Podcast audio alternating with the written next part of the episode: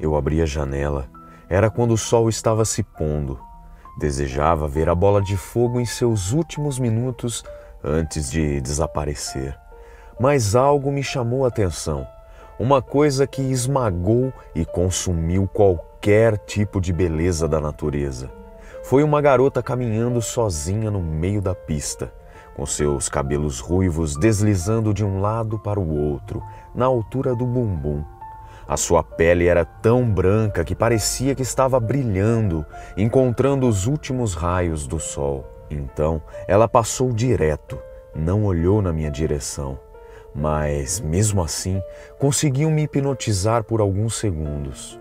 No dia seguinte, eu esperei no mesmo horário Queria vislumbrar mais uma vez a sua fisionomia, os seus traços e a definição de paraíso, respirando com carne e osso na terra. Não demorou muito para a moça passar mais uma vez, agora de carro.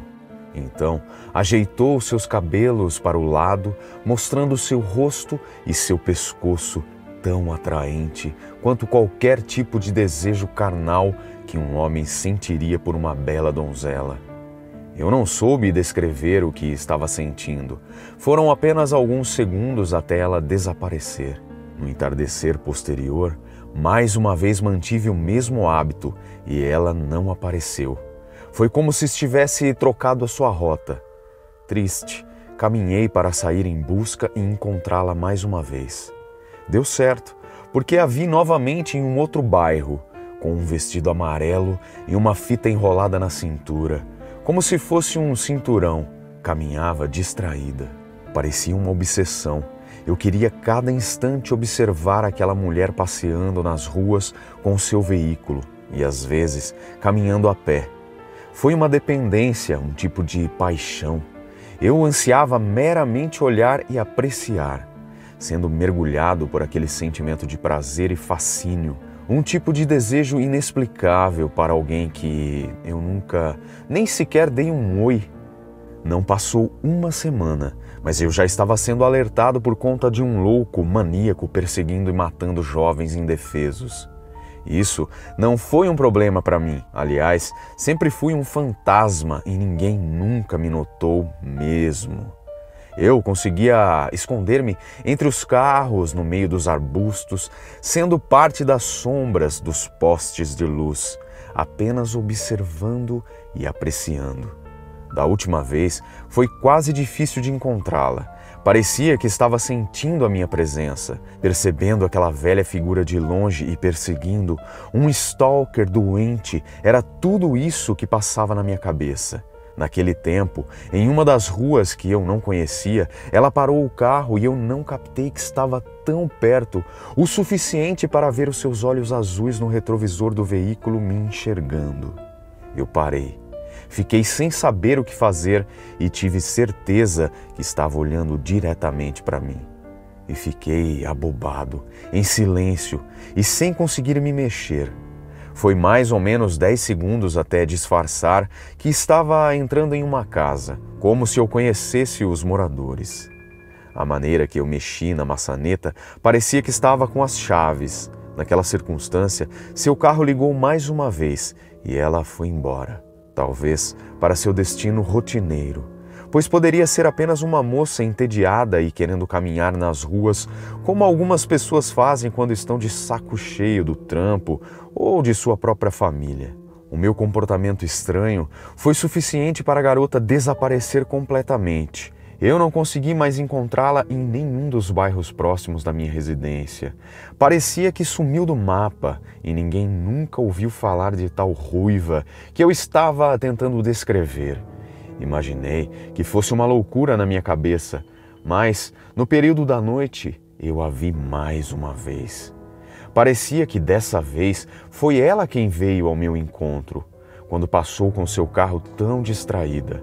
Aparentemente não me notou e eu a contemplei.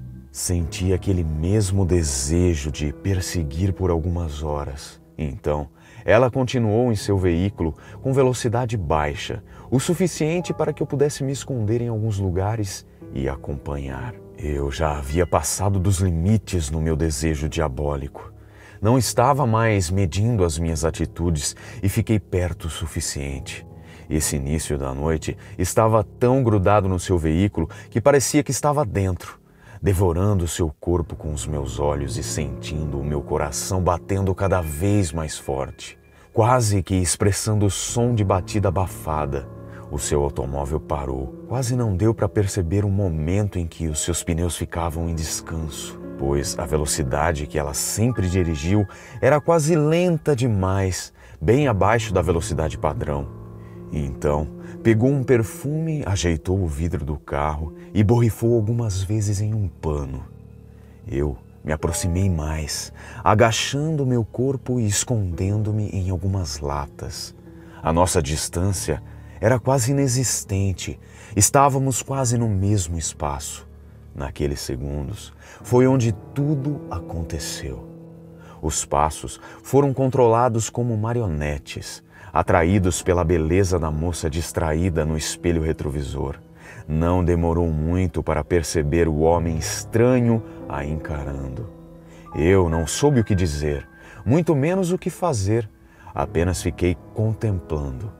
Abaixou o vidro do carro quase que automaticamente. E foi o suficiente para que o homem estranho, na porta do automóvel, entrasse como uma besta irracional das suas atitudes. Nos mesmos segundos, uma luta dentro do automóvel, balançando algumas vezes até que o corpo caiu desmaiado. A localidade era pouco movimentada, porque as únicas almas vivas que apareciam nesse lugar eram claramente vagabundos e viciados. Fiquei fascinado com a sua pele pálida, transformando-se em um tom vermelho, e algumas marcas da luta deixaram aquele corpo frágil, possuindo agora hematomas rosas. Estava sentindo que logo alguém apareceria.